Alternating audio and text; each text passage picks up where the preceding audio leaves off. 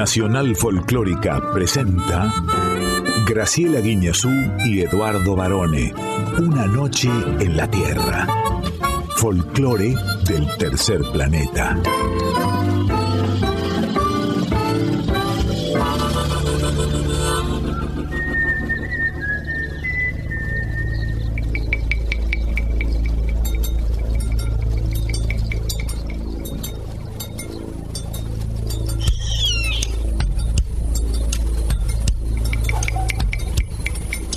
Medianoche. Y el aire vibra con los sonidos de un planeta que respira música. Y así comienza nuestro viaje. Sol de los arenales.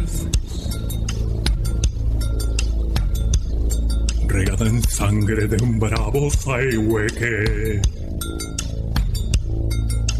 Grito que está volviendo en su desbocado otro pehuenche.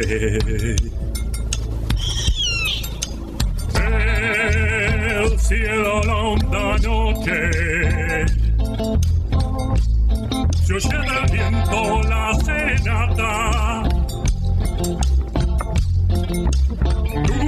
voz la luna prende en la negra simba de mi araucana.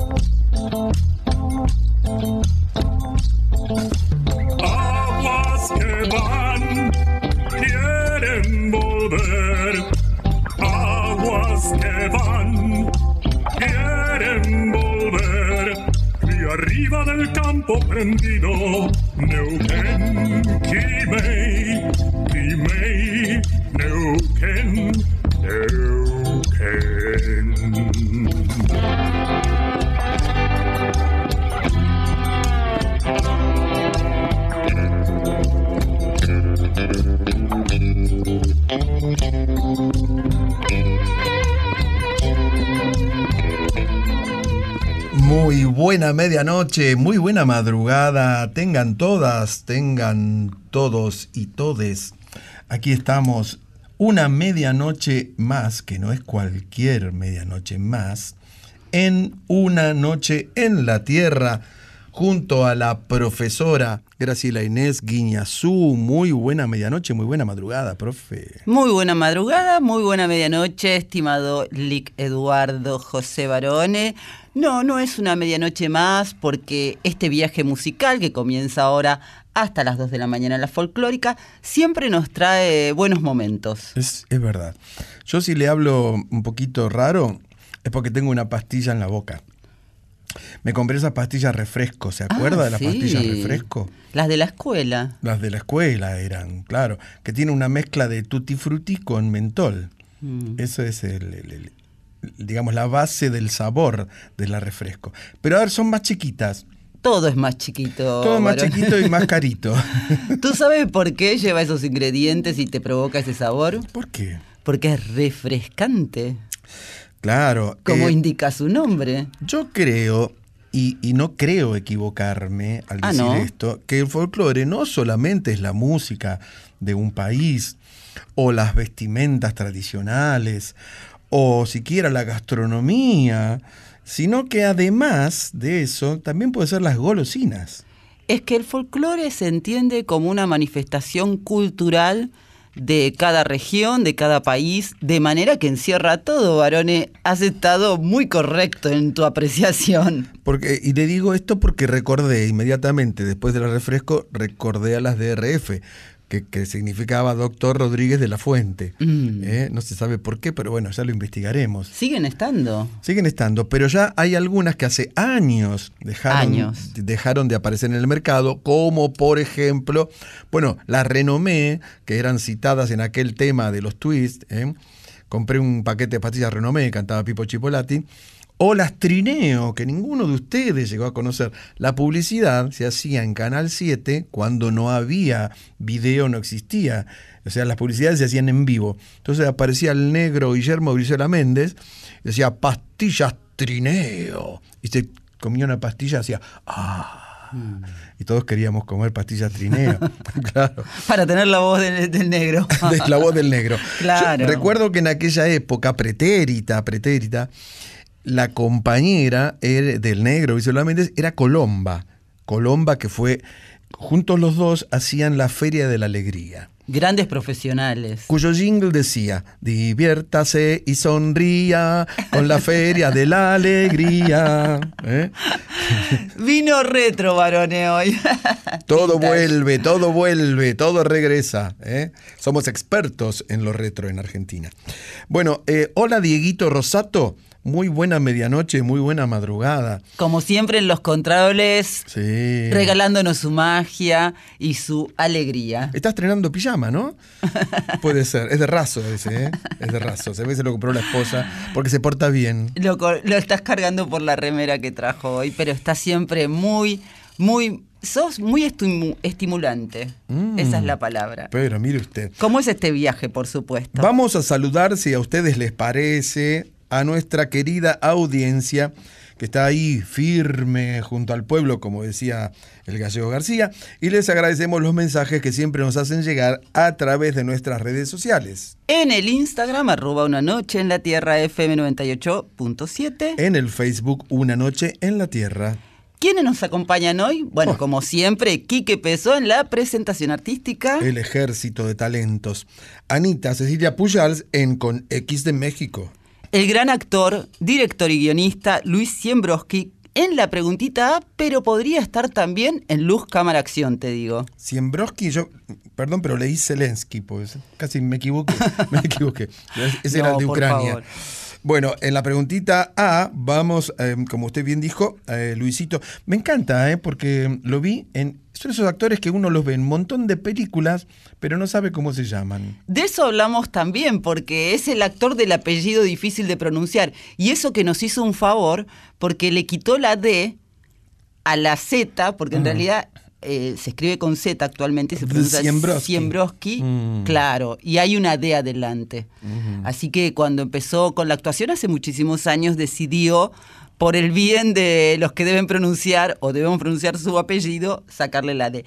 ¿Quién viene a Yo Soy? Invitamos al cantautor español Rafa Pons, un fanático de la Argentina, que dice que cuando se toma un taxi dicen, Gallego, tenés la misma voz de la mina que me guía cuando voy por la calle. No. dicen eso. No, tiene una voz ronca muy especial. Y hablando de especiales, hoy vamos a homenajear a uno de los artistas populares más importantes de nuestro país. Por supuesto, estamos hablando de Ramón Ayala, como usted bien dijo, uno de nuestros grandes creadores, un talento absoluto, un ícono en el folclore de no solamente de nuestro país, sino de toda América, que falleció hace muy poquito tiempo. Y que es parte de nuestro folclore, entendiendo folclore lo que estábamos diciendo antes, de esta cultura generosa y diversa.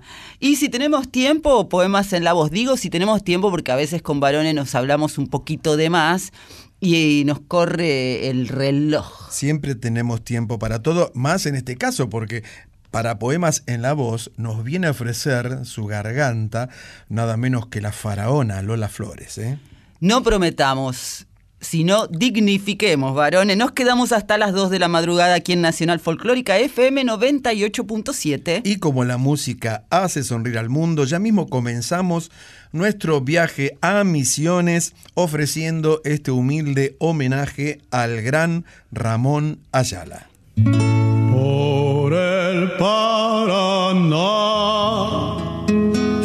jangadero va, madera y canción hacia el confín del litoral. Por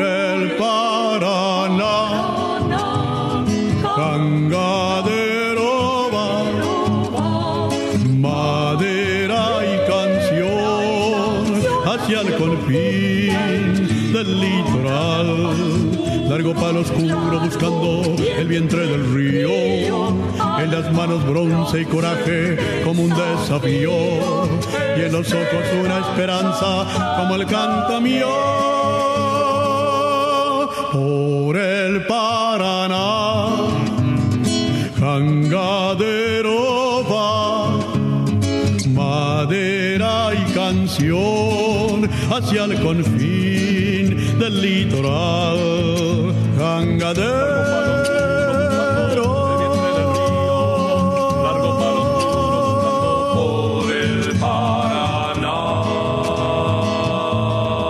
Hombre de luz y de sombra, cabalgando en la jangada sobre pedazos de selva. Tronco más que va bollando, prendido a la correntada que poco a poco lo lleva. Ya se pierde el jangadero por el recodo del río, por el Paraná. Jangadero va madera y canción hacia el confín del litoral. La marea prende en los juncos un grito de espuma cuando el río brama violento como un viejo puma y es el jangadero una sombra perdido en la bruma.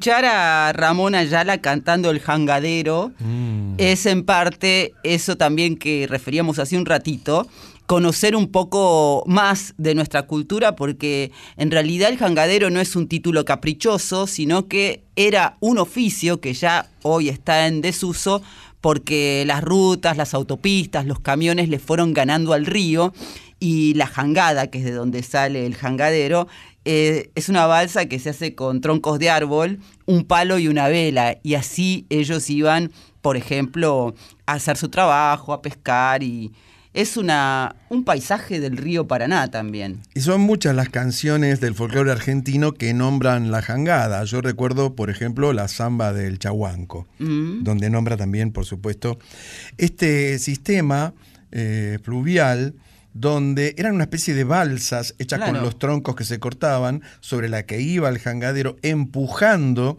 a los demás troncos río abajo. Sí, es un... Bueno, vos sabés que todavía, por ejemplo, en Ecuador, si vos te vas por la zona de la selva, hay de esto de tipo de embarcaciones, no son exactamente así, y los habitantes se comunican entre isla e isla de esta manera. Todavía eso existe en la zona, por ejemplo, de baños. Y el jangadero, la versión que escuchamos es del disco donde La selva y el río, que es del año 2018, pero él la grabó por primera vez en su primer disco, que es Viaje Vegetal, de 1963. Recordemos que Ramón Gumercindo Cidade, el verdadero nombre de, de Ramón Ayala, que además era el tío de Wallace de Masacre. Este es un dato que poca gente conoce. Pero bueno, eh, que también se llama Cidade Wallace, por supuesto.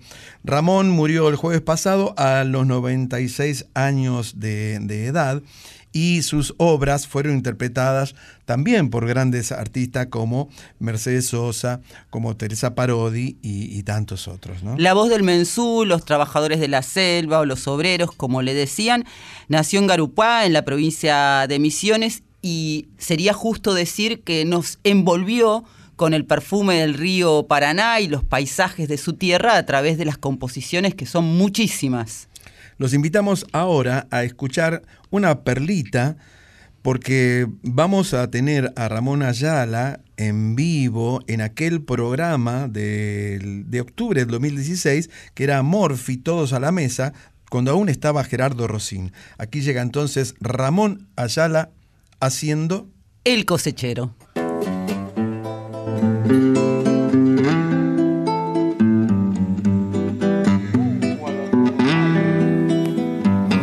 Al algodonal van los cosecheros, con su casa cuesta como el caracol.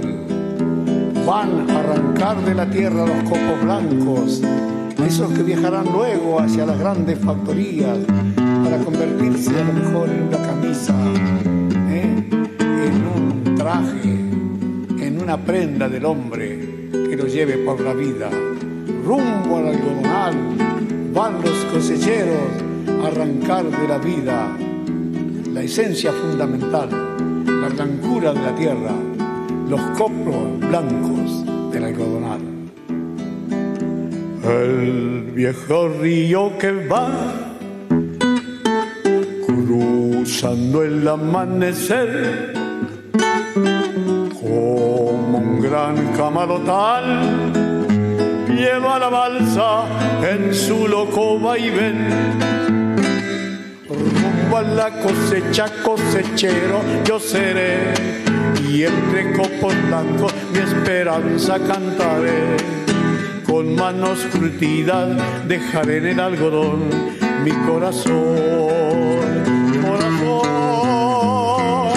la tierra del Chaco quebrachera y montará.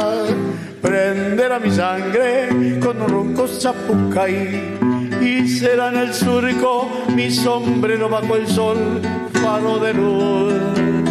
Algodón que se va, que se va del coro, que se va, plata blanda, mojada de luna y sudor, un ranchito borracho de sueños y amor. Quiero yo, quiero yo, algodón que se va, que se va, que se va blanca mojada de luna y sudor, un ranchito borracho de sueños y amor, quiero yo orquesta. Sombras negras en la costa, rojo en el horizonte, plomo en el río quieto que va atravesando el monte el alma pesa en el cuerpo del cosechero dormido y el algodón de sus sueños le va tejiendo el destino. De corrientes vengo yo, Barranquera ya se ve y en la costa un acordeón gimiendo va su lento chamamé rumbo a la cosecha, cosechero yo seré. Y entre copos blancos mi esperanza cantaré.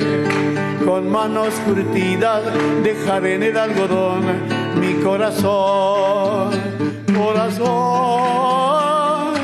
La tierra del Chaco, quebrachera y montará, prenderá mi sangre con ronco zapucay y será en el surco mi sombrero bajo el sol, faro de luz.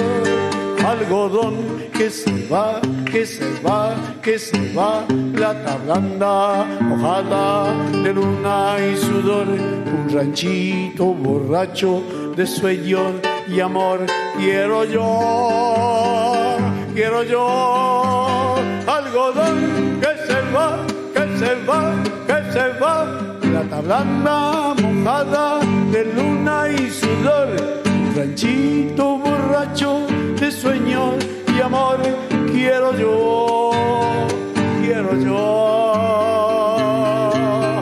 quiero yo.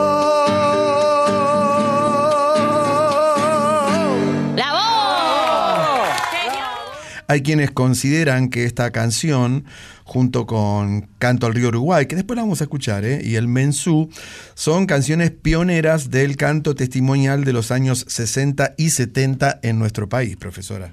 Y es así porque en realidad él da testimonio de lo que conoce y lo transmite a través de la música y de las letras de las canciones al mundo entero, porque él no solamente se quedó en nuestras fronteras, sino que en 1963, el año de su primer disco, por ejemplo, viajó a Cuba y de allí empezó un itinerario bitácora a veces forzado por la situación política de nuestro país, por las persecuciones, y eso lo llevó a sitios totalmente inesperados. Absolutamente. Vamos a escuchar ahora un testimonio del propio Ramón eh, Ayala hablando de la naturaleza de Misiones, por supuesto su tierra roja, y del gualambao, que era o es un ritmo que él decía que había inventado. Esto del gualambao trajo unos pocos años después una verdadera polémica cuando el Chango Spasiuk dijo que, que no, que ese ritmo ya estaba inventado mucho antes con otro nombre, quizás, ¿no? Pero bueno, don Ramón Ayala hablando aquí en una noche en la tierra. Vivir es ser el conductor de su propia vida llevar el timón de su propia nave y sentirse orgulloso de que lo hayan parido, que lo hayan traído a la luz. Por única vez en los milenios, nunca jamás vas a volver.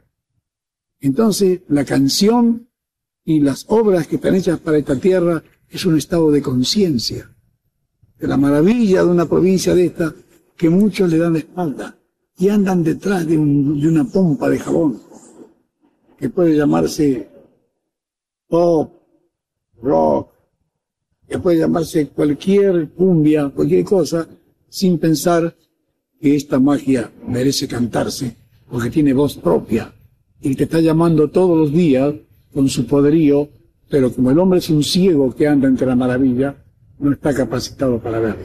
Cuando uno analiza, tiene la capacidad de analizar, tú te das cuenta que todo está llevado por el interés metálico. Porque nadie desmonta un monte por el placer de tirar un árbol abajo. No, para llevarse la madera y hace unos buracos en los montes. No, es, no existe, no se pone, eh, digamos, en, en efectividad aquello de sacan dos árboles, planta uno. ¿Eh?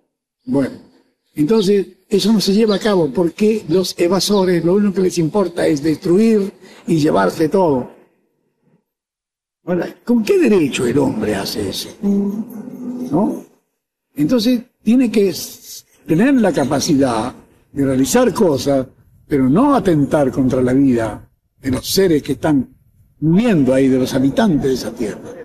son los peces, los pájaros. Es la vida, es el hombre natural. Misionero es un ciego que anda en la magia y no lo ve. Por eso el gualambao es eso. Intenta ser una voz misionera.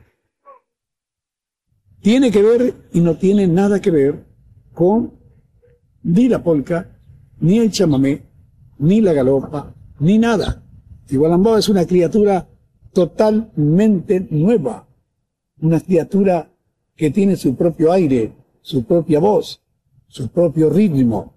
Y la danza no es en los saltitos como se baila, por ejemplo, retrocediendo, avanzando,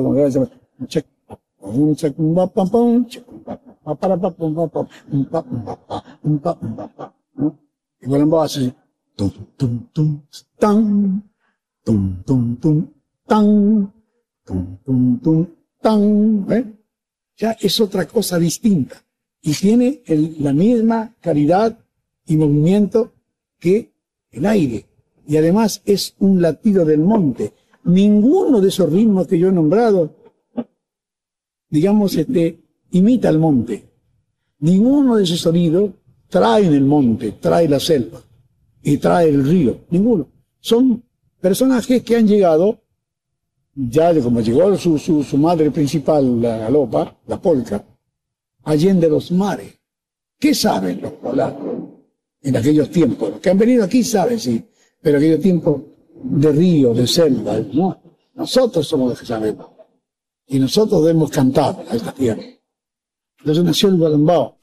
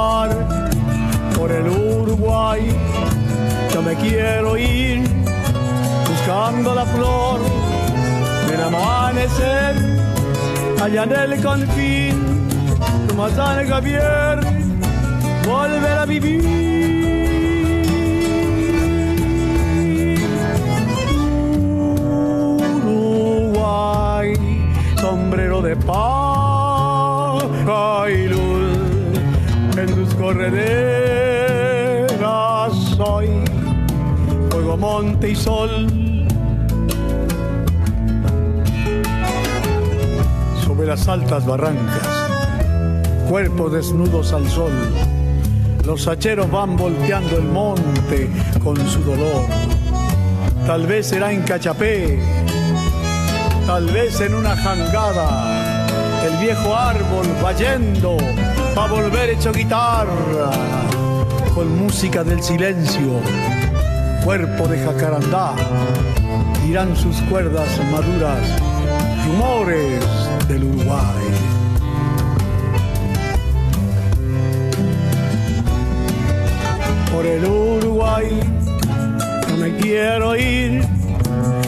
La flor del amanecer, allá en el confín más al Javier volver a vivir.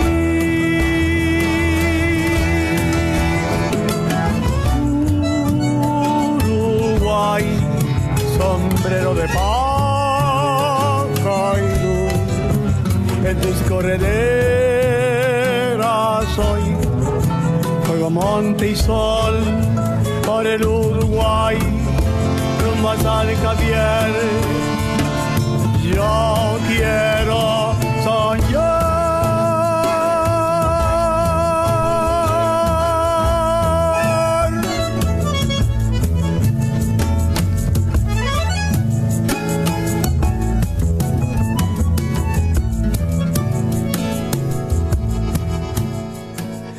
Estaba explicando Ramón Ayala todo este asunto del Gualambao. Él decía, vengo de una provincia que está puesta como una cuña entre lo afro, que es Brasil, y lo guaraní, que es Paraguay.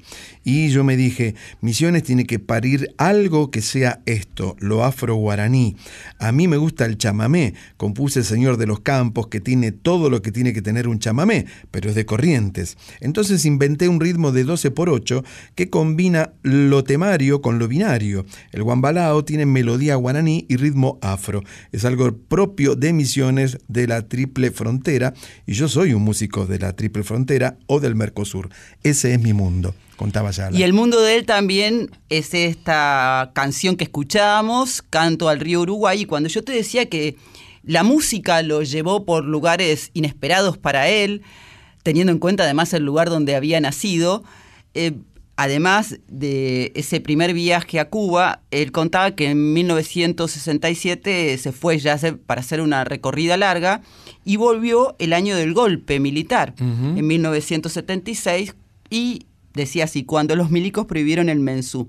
Viajó con su guitarra y llevó sus canciones a los países más remotos. Por ejemplo, varones, Tanzania, Kenia, Uganda, Abu Dhabi, Chipre, Líbano y muchísimos lugares más. Eh, vivió un tiempo en España, en Barcelona. Eh, allí tuvo un atelier en el barrio chino, en medio de los prostíbulos, recordaba. Y también recordaba que una noche de 1973 estaba pintando porque él era pintor, entre otras cosas, y de pronto oyó la voz de Mercedes Sosa cantando el jangadero y alguien la estaba escuchando y dice que la verdad es que le provocó mucha emoción y la dimensión de lo que es su música y hoy su legado. A mí me gustaría recordar que en el año 2013 el excelente fotógrafo argentino Marcos López realizó un documental barroco sobre la vida de Ayala que se titula simplemente Ramón Ayala. Lo pueden encontrar en YouTube. Y decía Marcos López, en aquel momento, ¿no? Ramón es exagerado. Siempre está declamando el instante de la fragilidad de la existencia, es místico. Podría ser como un Walt Whitman, pero en la selva guaraní. Una especie de monje y filósofo, así lo describía Marcos López. No lo vamos a extrañar porque por suerte nos dejó este enorme patrimonio, su legado musical y cultural para toda la vida, varones. Así es, querida profe. Nos vamos entonces a escuchar la maravillosa voz de Quique Pessoa y ya regresamos con mucha más Noches en la Tierra aquí en La Folclórica.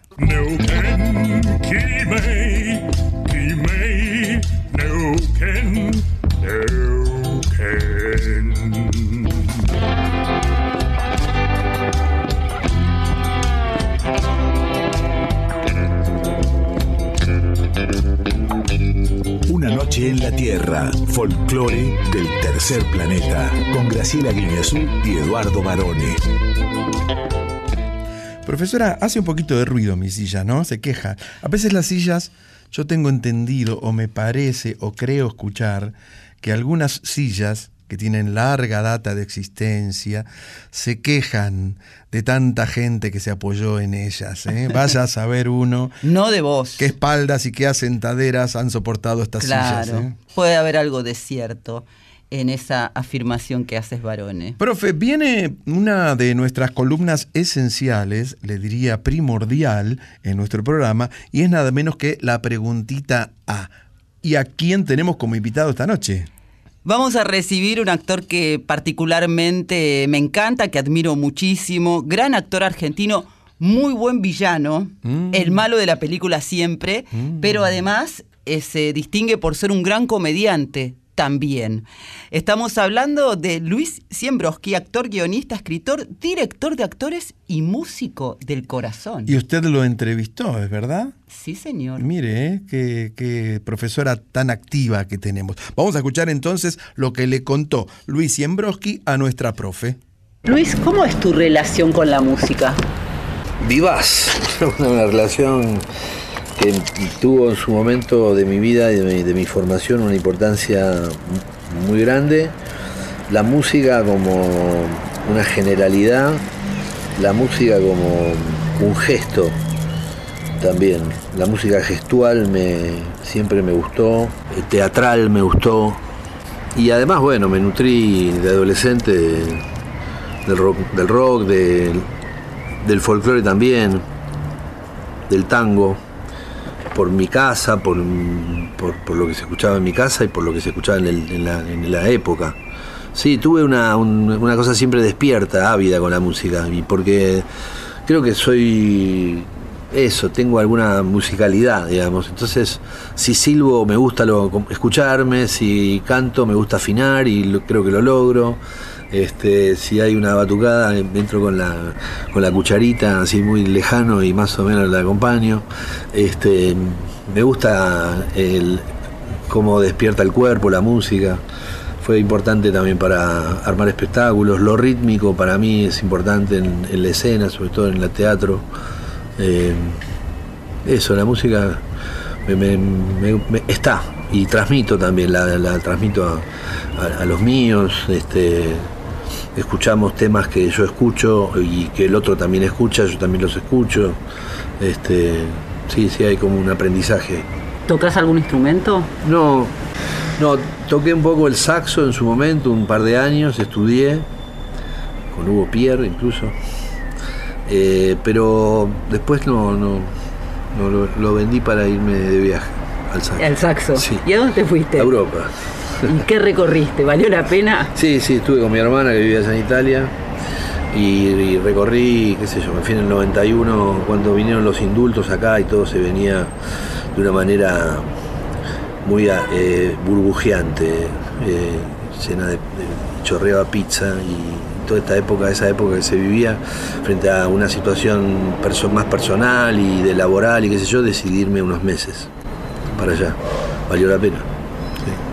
¿Y qué canciones te gusta escuchar? ¿O qué géneros? No sé, en la, canción me gustan mucho las voces, entonces puedo escuchar a Liliana Herrero como al Indio Solari o como a Bob Smith del de The Cure. Me gustan las, me gusta cómo interpretan, me gustan las voces, los timbres y cómo interpretan. Eso es lo que me llama Charlie y algunas épocas de Luca ni hablar también en su momento. Eh, yo actué en un corto con Luca. ¿Sí? ¿Cómo fue eso? yo estaba trabajando en un corto y el director conocía a Luca y lo hizo venir un, un, momento, era como una especie de, historieta que se filmaba, fue muy divertido estar un par de días con él. Eh, nada, no sé, escucho clásico también, escucho también eh, pianos solos, me gusta mucho también, eh, en algunas zonas del jazz también me gusta mucho. Eh, el, jazz negro me gusta mucho, Davis y Thelonious Monk me gusta mucho. Es decir, que tenés un amplio panorama como en la actuación con la música. Sí, también la música experimental me gusta también. Pero también es cierto que a lo largo del tiempo me fui como también desprendiendo o alejando. Eso estaba más vivo con el cuerpo cuando el cuerpo estaba más joven. Eh, eso estuvo mucho más todavía. Sí, sí, la música va acompañando esa biología del cuerpo, ese swing, esa danza interna, esa, esos, ese sístole, diástole que se presenta en movimiento, sí. Me, gusta mucho eso, lo, relaciono con eso la música. De hecho, en El Villano, que es tu nueva película biográfica, la música es mucho más importante de lo que en apariencia se cree. Eso te lo dejo a vos. Pero, pero lo sabés. Bueno, algunas músicas suceden porque como es un documental, estaban sonando en el momento que se estaba ejecutando. Hubo que salir a buscar derechos, etcétera. Se logró, por suerte se logró. La, esa cosa tesonera de la productora Maravilla Cine también fue, se, pudo lograr. Eh, y mi insistencia también. Pero sí, hay algunas cosas y hay un agradecimiento profundo a dos que me regalaron sus músicas, que son el Tape Rubín, mm. eh, tanguero, gran poeta del tango contemporáneo. Me regaló un tangazo y él está en vivo también ejecutándolo. Y Buen Chilazo, que es un eximio guitarrista y compositor eh, Bob Dylanesco. Este, y hay una música de él en la película. ¿Y, cómo fue el momento del pajarillo negro con tu papá? Eh, una epifanía, no sé. Este, salió el tema ese, yo no me acuerdo cuando cómo desembocamos a hablar de él, en algún momento hablaba del yo creo que le pregunté por el tiempo, ¿qué hacías en el en determinado momento? No, no voy a decir qué, pero eh, estaba solo ahí. Entonces en un momento me dice que se juntó con un músico y que juntos en ese tiempo libre crearon esta canción. Después me di cuenta que no era de él, era una canción anónima. Pero le pedimos a ver si la quería cantar. La empezó a cantar y yo la acompañé así haciéndole una, un trombón de boca. Este, ¿Con el cuerpo? Sí, tal cual. Eh, y al final eh, me amigué con la canción y con la, me amigué con la canción en el sentido de que era podía llegar a ser una escena, eso. Y lo fue. Y si tuvieras que contarnos brevemente el villano, ¿qué es?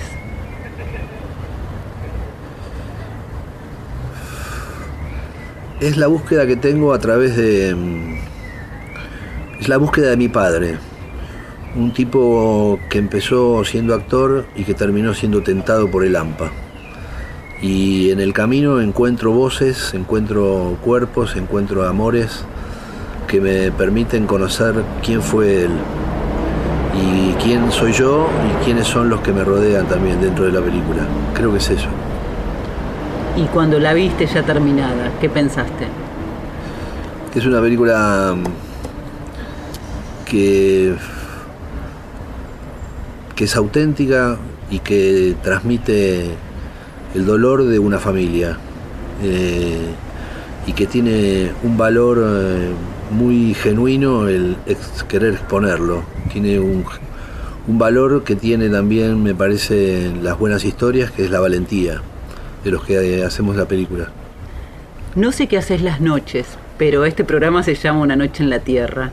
Y no sé si a partir de haber podido filmar y contar tu historia en El Villano, las noches son diferentes ahora para vos. Sí, es cierto.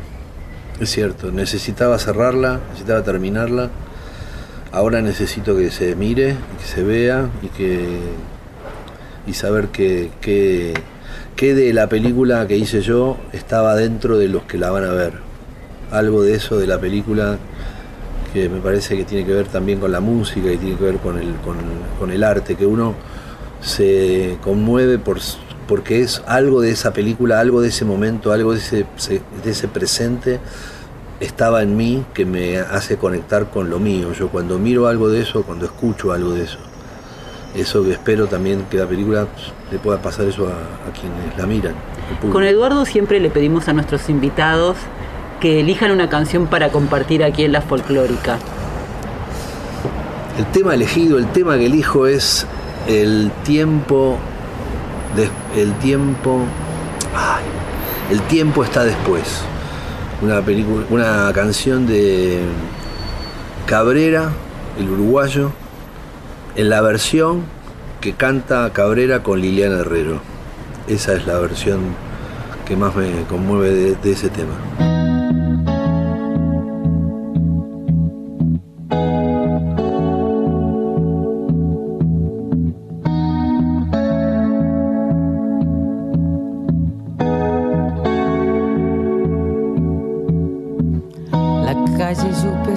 Al medio encuentra Belvedere, el tren saluda desde abajo con silbos de tristeza, aquellas filas infinitas saliendo de central. El empedrado está tapado, pero allí está la primavera en aquel barrio. Se llama soledad, se llama gritos de ternura, pidiendo para entrar y en el apuro está lloviendo. Ya no se apretarán mis lágrimas en tus bolsillos. Cambiaste de saco, un día nos encontraremos. En otro carnaval tendremos suerte si aprendemos que no hay ningún rincón, que no hay ningún atracadero que pueda disolver en su escondite lo que fuimos. El tiempo está después.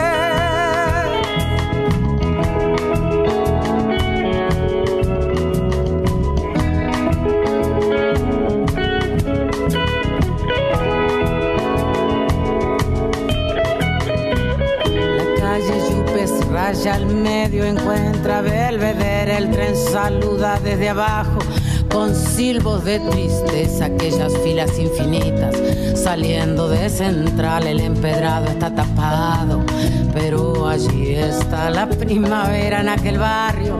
Se llama soledad, se llama gritos de ternura, pidiendo para entrar y en el apuro está lloviendo. Ya no se apretarán mis lágrimas en tus bolsillos.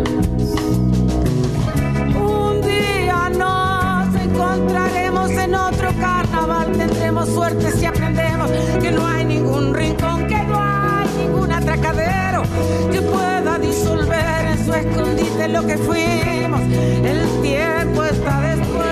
Nos encontraremos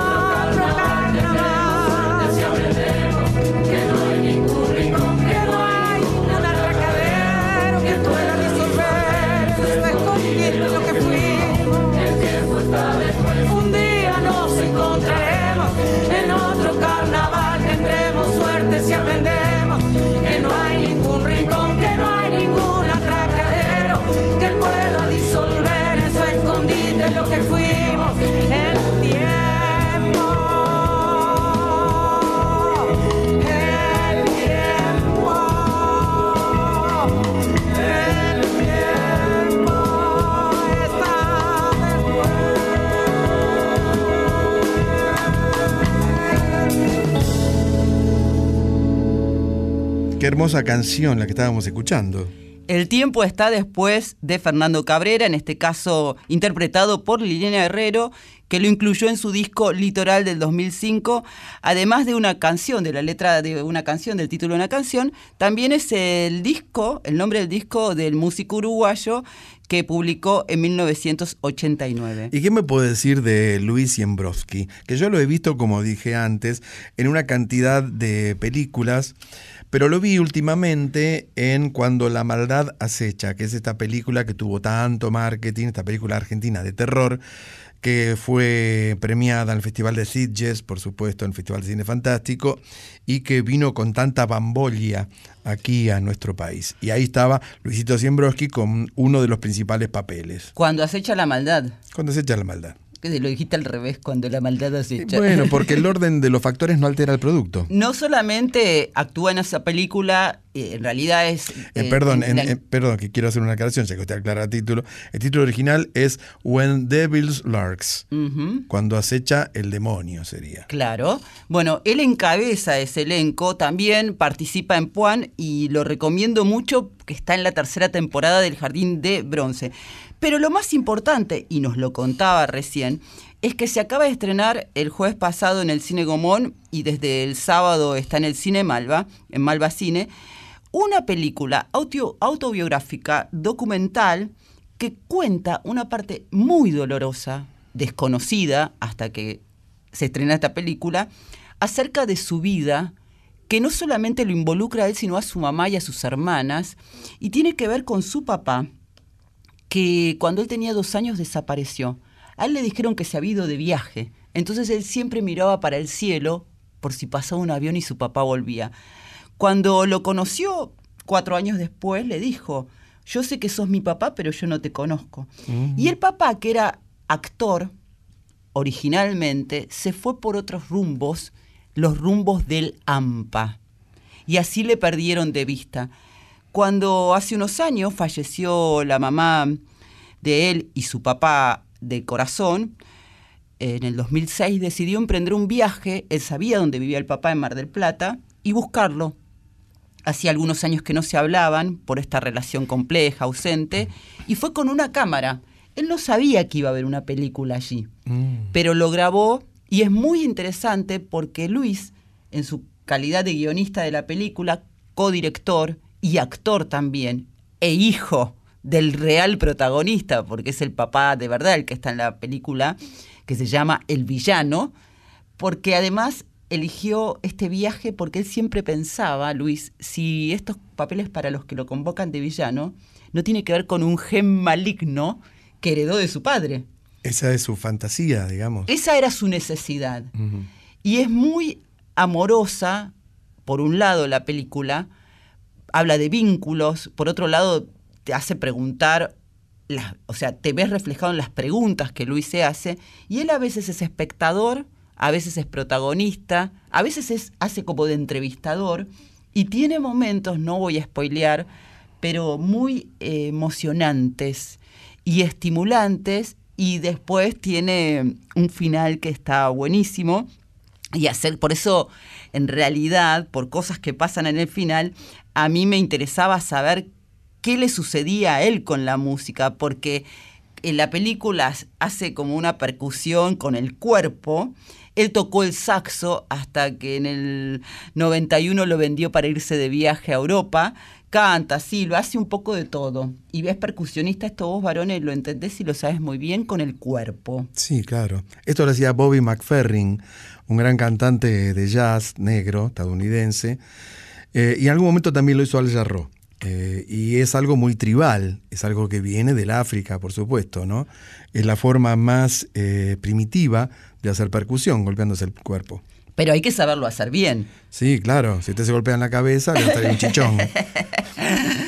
en la peli, en El Villano, Luis canta, por ejemplo, Carta a Papá, es una canción de Cristina Venegas y Marilina Ross. Le hace un trombón con la boca a su papá cuando el papá canta El pajarito negro. Que el pajarito negro, además, esto me lo contó aparte, el papá decía que era una canción de él, que la hizo famosa Rodolfo Zapata. Pero en realidad es una canción de autor anónimo, porque mm. él todo esto lo supo porque por una cuestión de derechos, cuando vos pones música en cualquier eh, audiovisual, película, programa, lo que fuere, tenés que decir quién es el autor. Y después él hablaba recién de un tangazo que le habían regalado, Estape Rubín, despedida, muy linda canción, y otra más, por el sendero de Buen Chilazo y Emilio Jaro. ¿Por qué te cuento todo esto? ¿Por qué? Porque ahí se entiende la relación profunda que tiene este gran actor con la música. La música es parte de su vida. Seguro, y además la música que tiene tanto que ver con el cine, ¿no? Es, es digamos, son dos artes indisolublemente unidos.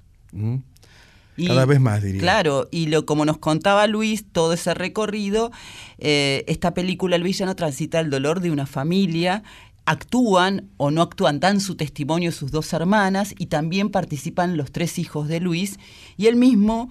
Y hay algo que a mí me parece interesante, que él dice que a lo largo de su vida tuvo sustitutos de padres hasta que le llegó la actuación, porque actuar es cubrir una ausencia.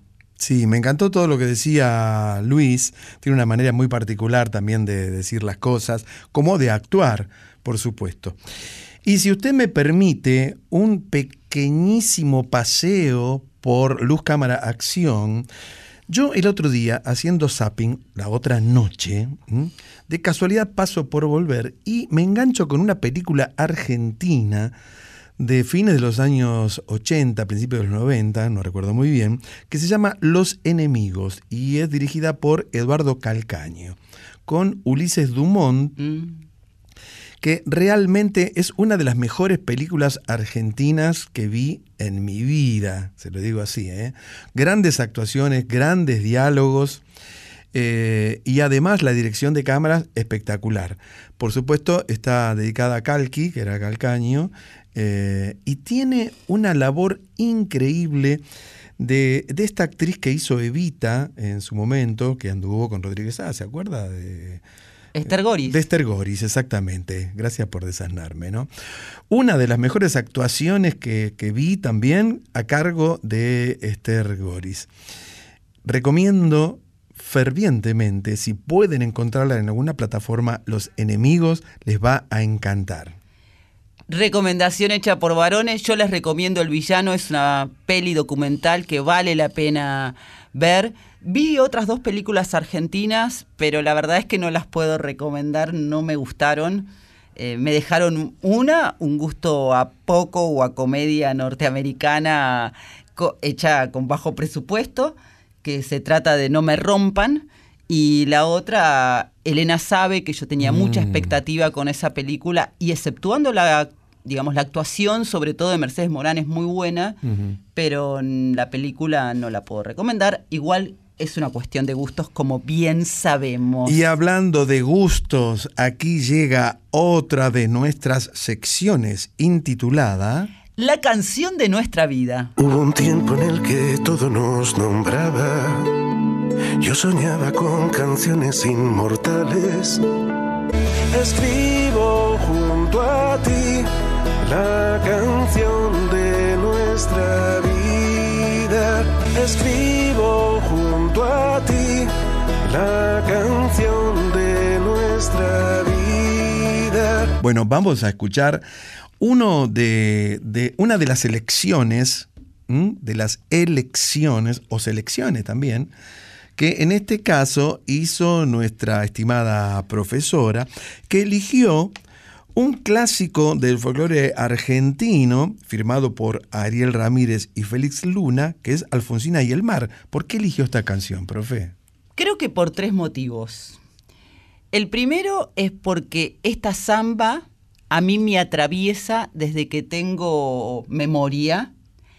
El segundo motivo es porque obviamente refiere a Alfonsina Storni, gran poeta argentina y de América, escritora, una mujer valiente, avanzada a su época, transgresora, fue mamá soltera, se vino aquí a Buenos Aires y trabajó de todo hasta que empezó a esparcir su arte y su magia a través de la palabra y además finalmente porque es una canción que a mí me encanta escuchar y cantar y en este caso elegí una versión llamativa, preciosa, en vivo, de, con Lito Vitale en el piano mm. y Katsu en la voz. Sí, Katsu, Julieta Emilia Katsuchelli, una rapera súper reconocida en estos momentos y es una dupla, diría la menos esperada, pero se sabe que Lito Vitale no tiene fronteras eh, y es un músico absolutamente abierto.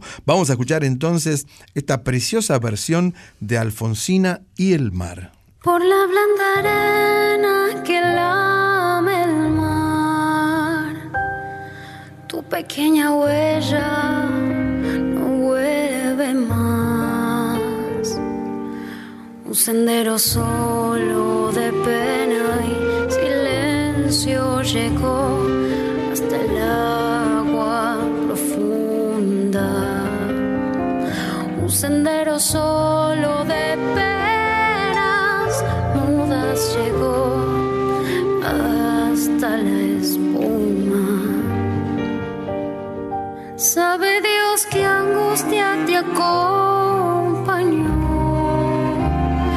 qué dolores viejos cayó tu voz para recostarte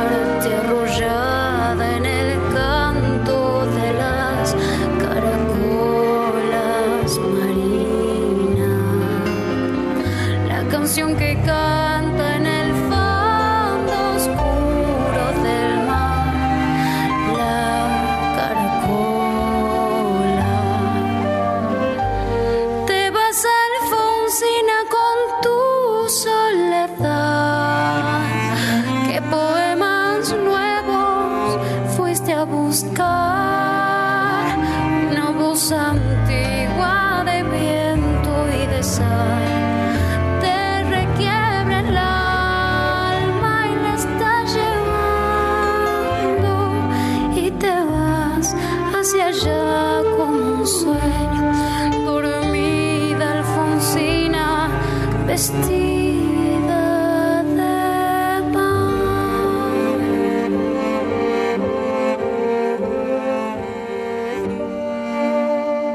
cinco sirenitas te llevarán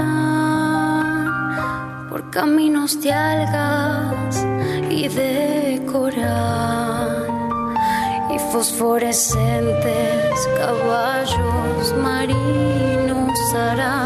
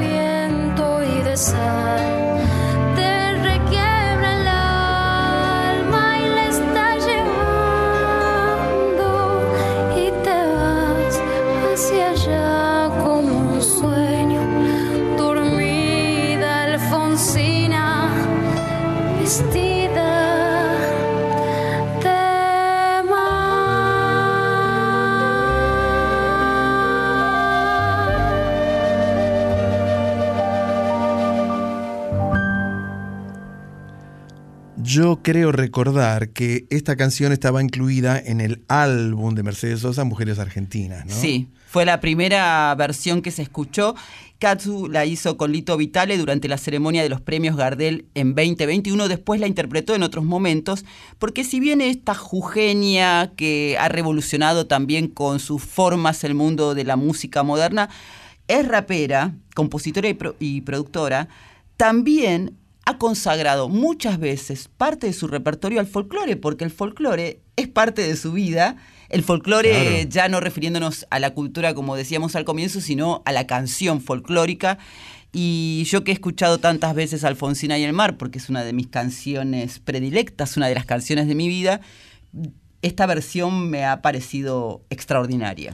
Y además es música folclórica porque el rap y el trap están consideradas músicas urbanas. Claro. Música de las ciudades en estos momentos, no solamente de Estados Unidos, sino de toda América, de Europa y en algunos casos también de Asia. Y Ariel Ramírez en la música y Félix Luna en la letra se inspiraron en un poema que se llama Voy a dormir, que es el antipoema porque en realidad o antisoneto porque tiene muchos eh, versos, 14 versos sin rima, que Alfonsina Storni escribió, envió al diario La Nación un día antes de morir y por eso el día que ella se suicidó, el 25 de octubre de 1938, la Nación recibe eh, esa carta y al día siguiente la publica en el diario. Inspirado en ese poema es esta canción alfonsina y el mar que acabamos de escuchar. Yo hice sonetos en la antigüedad. Dieguito me decía, ¿trajiste los discos? Y yo le decía, sí, sonetos. Hasta las dos nos quedamos aquí en Una Noche en la Tierra, en la folclórica.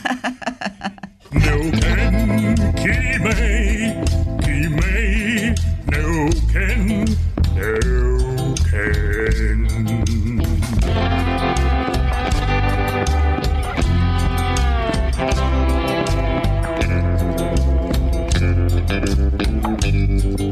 noche en la Tierra, folclore del tercer planeta, con Graciela Guineazú y Eduardo Barone. Profesora, qué bien que lo estamos pasando, comiendo pastillas, charlando, riéndonos un rato. Quique Pessoa nos salva a veces de la hecatombe. Sí, sí, sí. Porque uno se queda riendo, les vamos a contar. No es que Varone tira el chiste y uh, te reís y pasó. Por ahí te reís 10 minutos. Sí, ¿le puedo copiar una de estas pastillas? Mire. Sí, está luchando. Porque si no las comemos ahora, este son el tipo de pastillas que le pegotea tanto la cartera, la mochila, el, am- el saco del ambo. Sí, ¿eh? la cartera de la dama y el bolsillo del caballero. Se compraba los ambos ahí en Braudo, se compraba eh, Dieguito, ¿eh? con, venía con dos pantalones, uno largo y uno corto. Hasta los 18 no podías usar el largo. Estaba con el corto, qué feo. Varone, dijiste antes, hace un ratito creo, Sí. eh, algo del chichón en la cabeza. Quiero contarte que tengo un chichón en la cabeza. No me diga, que- ¿por qué? ¿Qué le pasó? ¿Le pegó el maestro, el profesor? No, me- en una circunstancia extrañísima y Como no, toda la que usted vive. no vamos a relatar todo. Me golpeé la cabeza contra una pared, pero rebotó mi cabeza Mm. y automáticamente supe que ahí estaban haciendo un chichón y que me va a acompañar por unos cuantos días. Mm, eso, eso yo creo que a veces está muy bien un golpe en la cabeza porque acomoda las ideas. ¿eh? Mm. Suele, suele pasar esto. Por eso ya estoy así tan pimpante, porque el golpe me lo pegué anoche. La que no tiene ya más remedio es nuestra querida periodista mexicana Anita Cecilia Pujals, que aquí llega para presentar. Con X de México.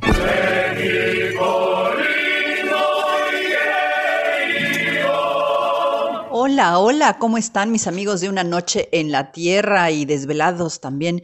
Pero bueno, a la hora que ustedes están escuchando este programa, es decir, del domingo, perdón, el lunes 11 para el 12 de diciembre, en la Ciudad de México y más concretamente en la Basílica de Guadalupe, va a haber congregados miles, cientos de miles de fieles, de peregrinos, de personas que van a rendirle honores a la Virgen de Guadalupe, de Guadalupe, patrona de México, emperatriz de las Américas. Bueno, tiene tantos títulos la Virgen de Guadalupe. Alguna vez eh, Jorge Bergoglio, o sea, el Papa Francisco actual, que tuve el gusto de charlar brevemente con él, me dijo, ah, ¿eres mexicana? Muy bien, dice, pues los mexicanos pueden ser blancos, verdes, judíos, ortodoxos, musulmanes, de todos los colores, pero siempre son guadalupanos. Y es así. Los mexicanos hasta podemos ser ateos, pero somos guadalupanos. Eh, es muy fuerte la imagen de la Virgen de Guadalupe para nosotros los mexicanos. Eh, es, eh, culturalmente es un fenómeno eh, muy, muy interesante. Y mm, lo que es más interesante todavía es em, saber, por ejemplo, que la Basílica de Guadalupe es el segundo lugar de peregrinación del mundo después de San Pedro. Dato no menor.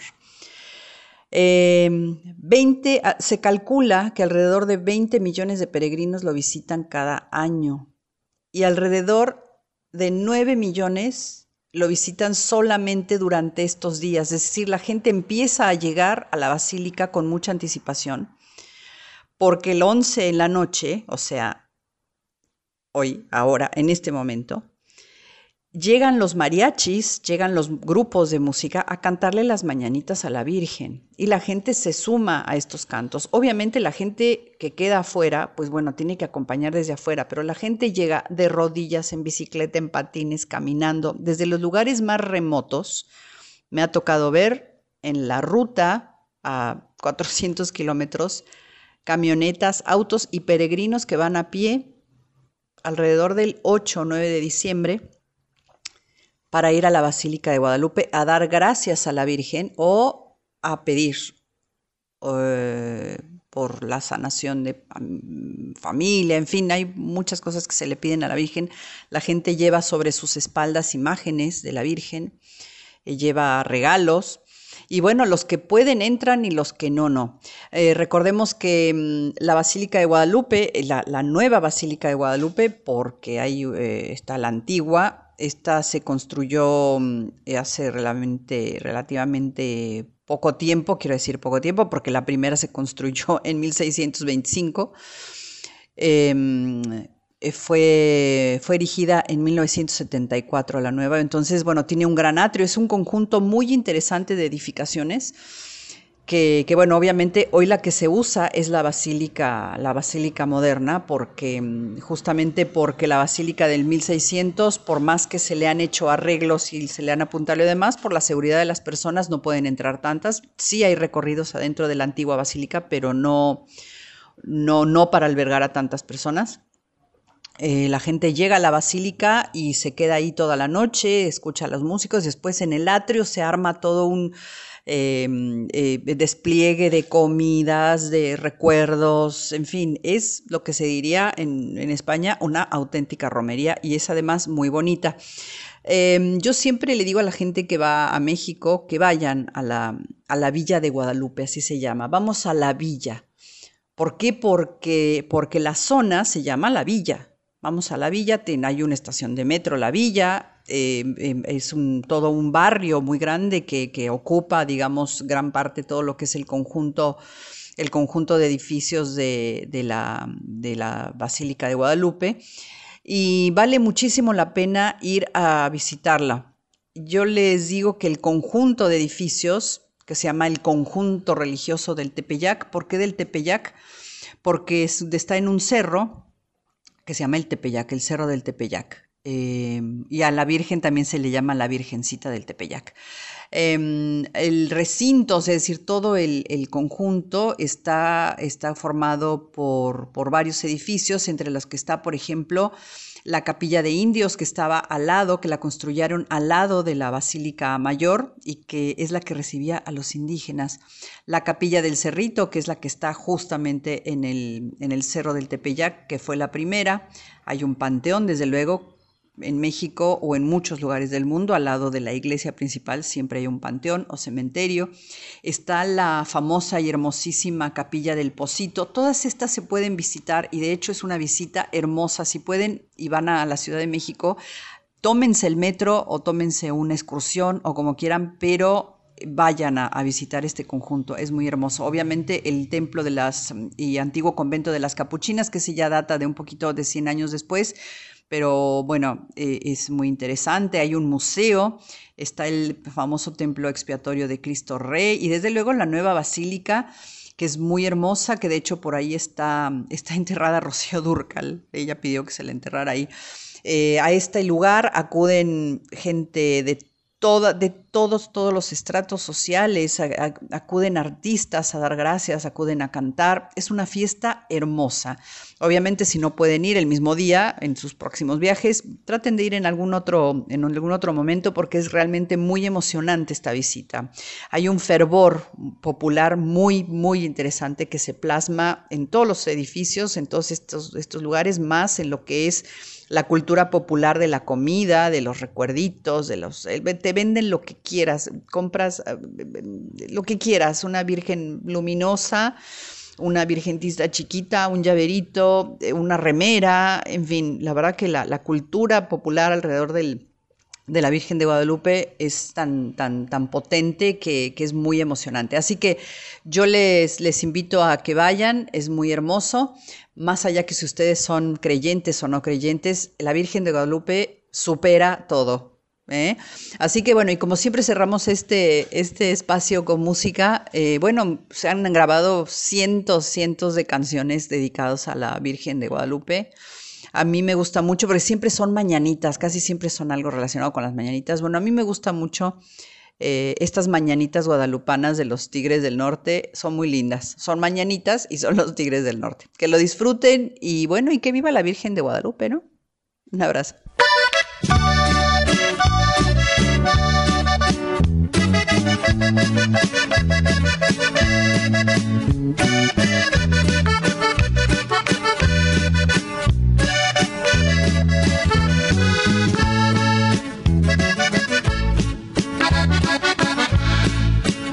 Buenos días, paloma blanca, hoy te vengo a saludar.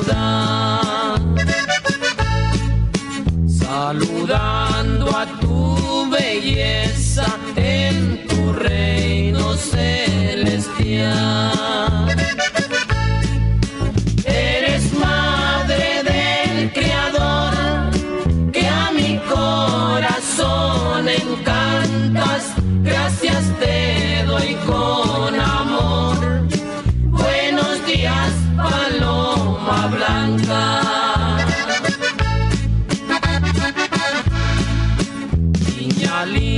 Linda, niña santa, tu dulce nombre alabar. Porque sois tan sacrosanta, hoy te vengo a saludar.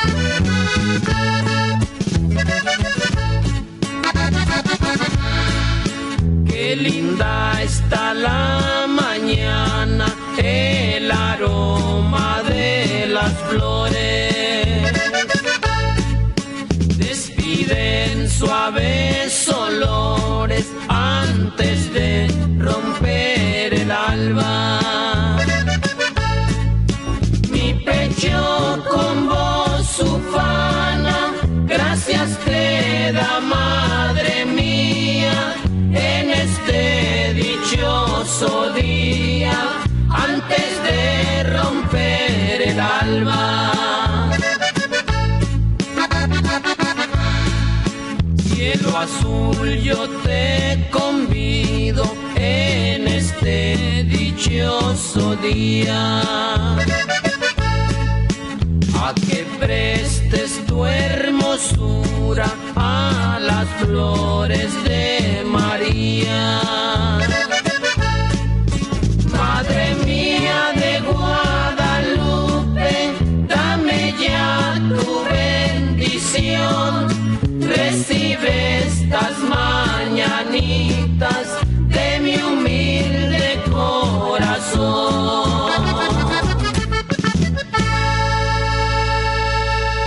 Profe, profe, profe, ¿sabe usted cómo le dicen a los Tigres del Norte? Lo sabe usted, varones. ¿Cómo le dicen? Le dicen de dos maneras. Los jefes de jefes, ¿eh?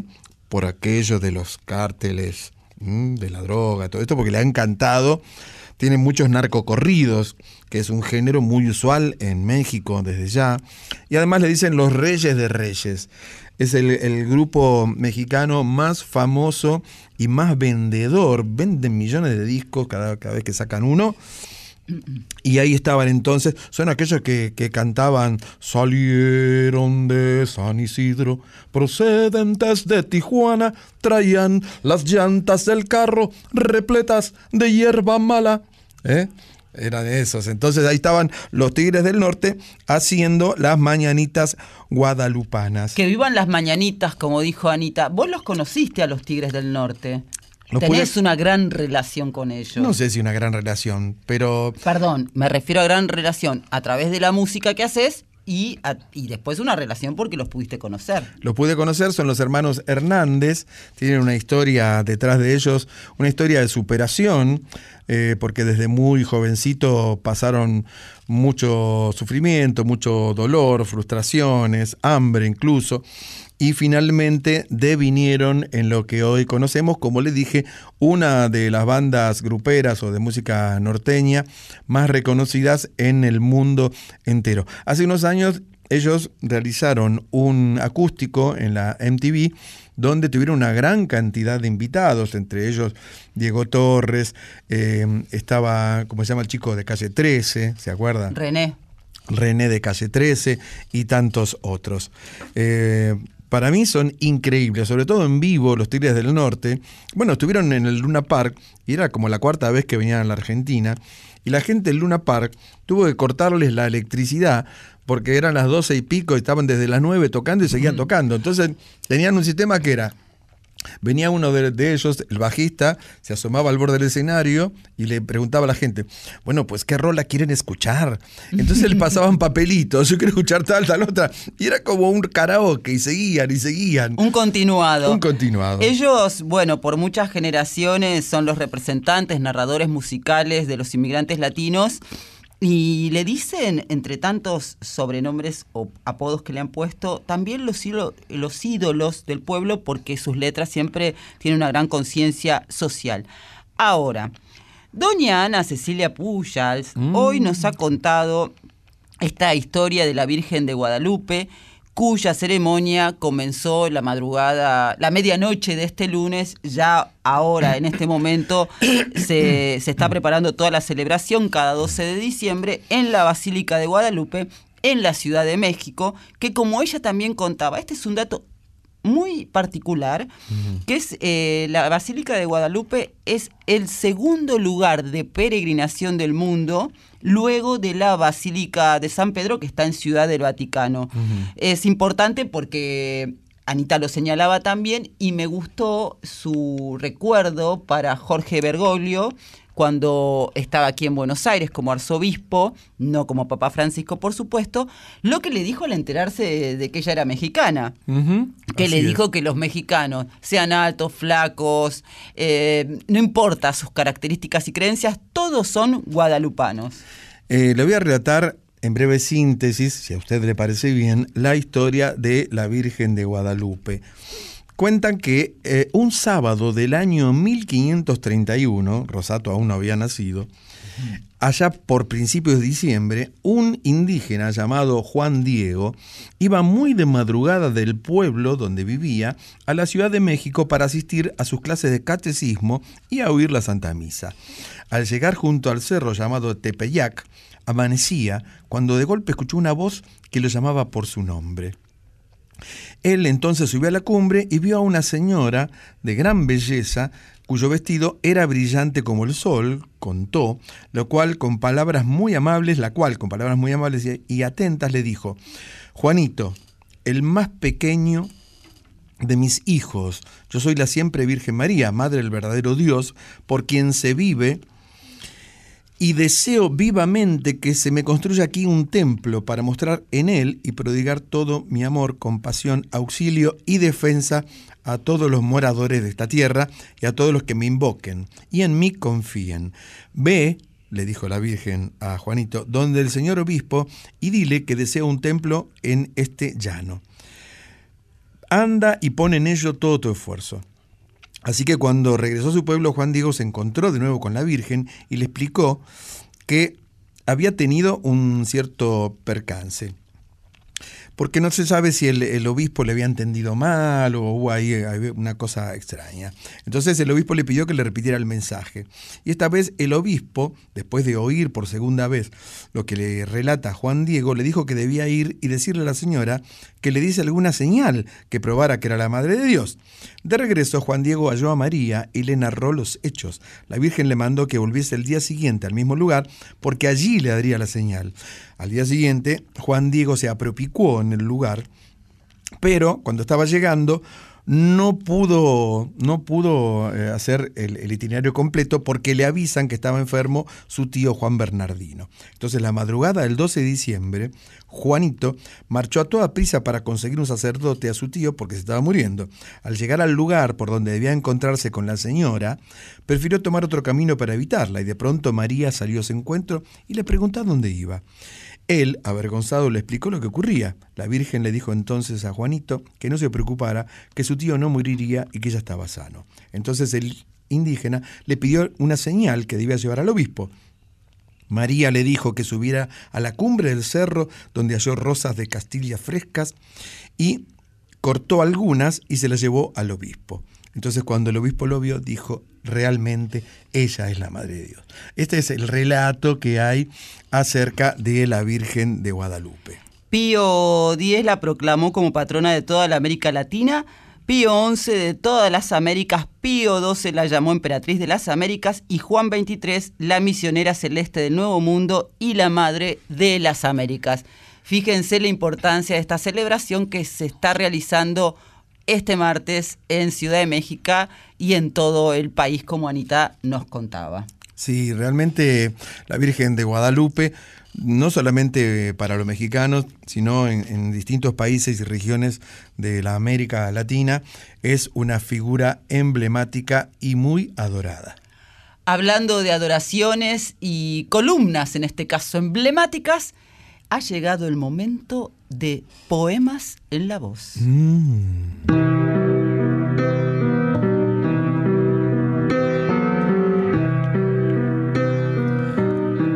Hoy, querida profesora, ni usted ni yo seremos los protagonistas de esta sección porque se la vamos a dejar nada menos que a la gran Lola Flores, que nos trae... Requiem por Federico del poeta español Rafael de León. Lo mataron en Granada una tarde de verano y todo el cielo gitano recibió la puñalada sangre en verso derramada, poesía dulce y roja que toda la vega moja en amargo desconsuelo, sin paño de terciopelo ni cáliz que la recoja. Por cielo de ceniza se va el poeta, la frente se le riza como veleta, toda Granada es una plazoleta deshabitada. Por el oliva venían bronce y sueño los gitanos. En la palma de sus manos como un niño lo traían. Las mujeres se partían los volantes de la enagua y el darro bailaba el agua en amargo soniquete que sonaba a martinete y a cante grande de fragua. Encende los faroles, romper el velo, bailar por caracoles que viene el duelo, como una espada, llevarlo así entre oles por su granada. ¿Dónde vas tú, buen amigo? Quédate aquí con nosotros. Están saltando los potros junto a lo verde del trigo. Están soñando contigo borrachos de calentura, los toritos de miura sedientos de primavera. Y hay una boca que espera morderte labio y cintura. Desnúdate deprisa que vengo herido. Quédate con la risa como vestido. Quiero beberte y que luego dormido venga la muerte. Rosa, la de los Camborios, gime sentada en su puerta, medio viva y medio muerta entre paños mortuorios, a la luz de dos velorios con pena de jamín chico, muestra sus pechos helados, herido y acuchillado, lo mismo que Federico, que doble en bronce y plata la vela, vela, que se ha muerto la la canela, y amado de limón y ciruela va amortajado. Hijo, hijo, con un cuchillito que apenas cabe en la mano, de tu romance gitano cortaron la flor del grito. Ay, qué dolor infinito de pedernal y de roca. Voy vengo como loca sin que consolarme pueda, porque ni un hijo me queda para llevarme a la boca. Aquel traje de pana que te ponía. Aquella faja grana que te ceñía tanto cuidarlo y una flor de canana para matarlo. A la nana, mi niño, que es madrugada. A la nana, mi niño, flor de granada. Si yo pudiera quedarme embarazada, yo te pariera. Antonio Torres Heredia, Camborio de Duracrín, llora al filo de la medianoche por el albaicín. Suena la voz de un muachín delgada como una fuente y por el aire doliente baja una paloma alada para besarle la frente al poeta de Granada. ¿A dónde vas, amigo, con tu secreto? Te llevarás contigo flor y. ¿Cómo gemía? cómo gemía dentro de su esqueleto la poesía.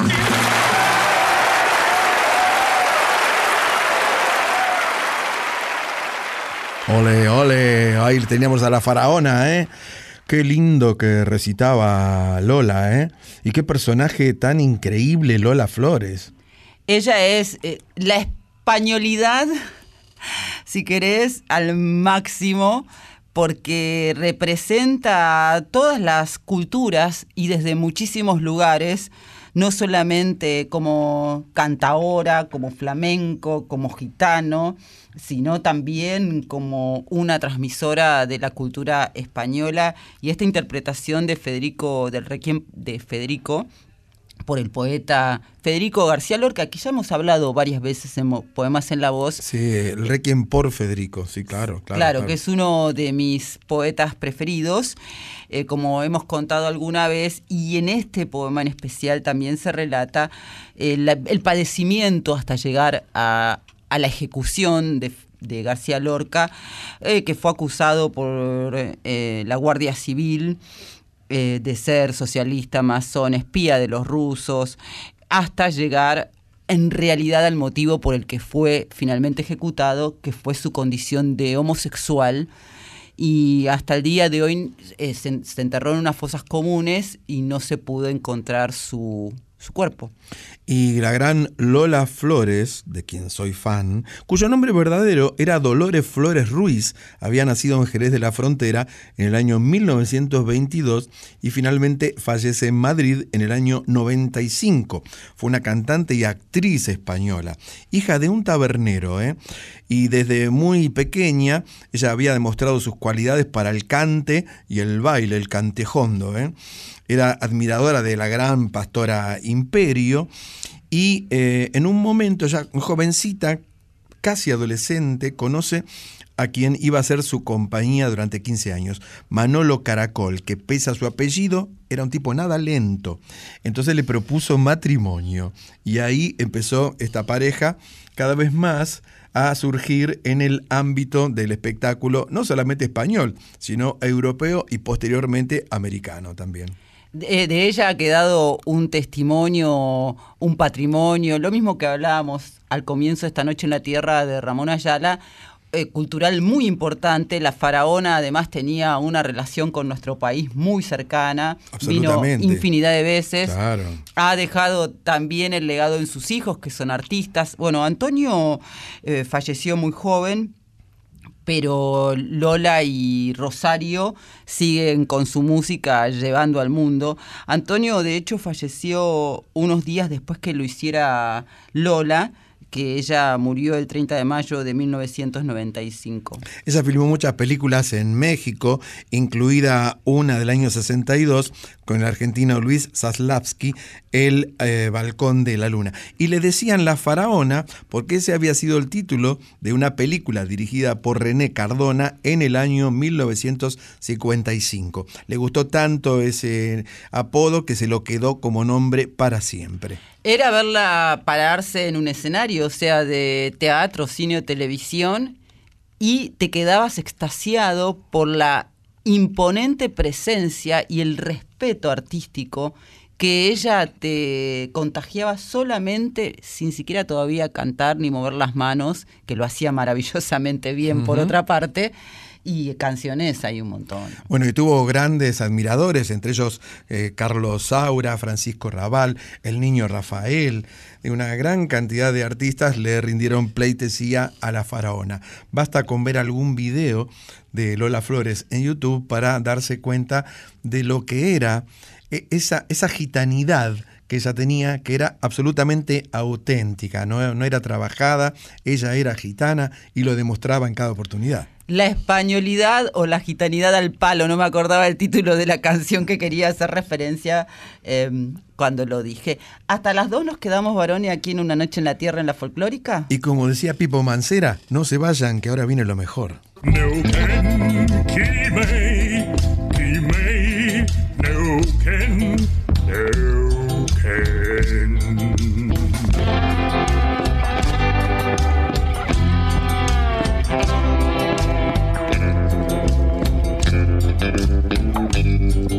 noche en la Tierra, folclore del tercer planeta, con Graciela Guineazú y Eduardo Barone.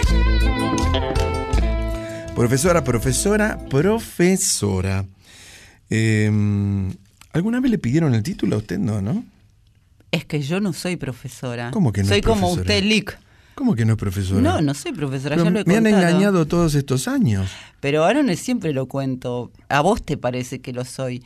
Sí enseño. O sea, usted- a usted le dicen la profesora como a Lola Flores la faraona. Claro, sí. Mm. Sí, eh, sí enseño, eso es cierto. Desde el Bueno, pero tápese, tápese un poco, no enseñe, no enseñe tanto. Digo que tengo la responsabilidad de, desde hace muchos años, de distintas maneras, transmitir Mis conocimientos. Y Yo creo que de alguna forma todos somos profesor de alguien, profesora de alguien y también alumnos de alguien. ¿no? Esto es muy interesante cuando se tienen las ganas y la curiosidad de aprender, si no es absolutamente inútil. Eh, vamos a ir ahora a una sección muy nuestra intitulada Yo soy. Yo soy.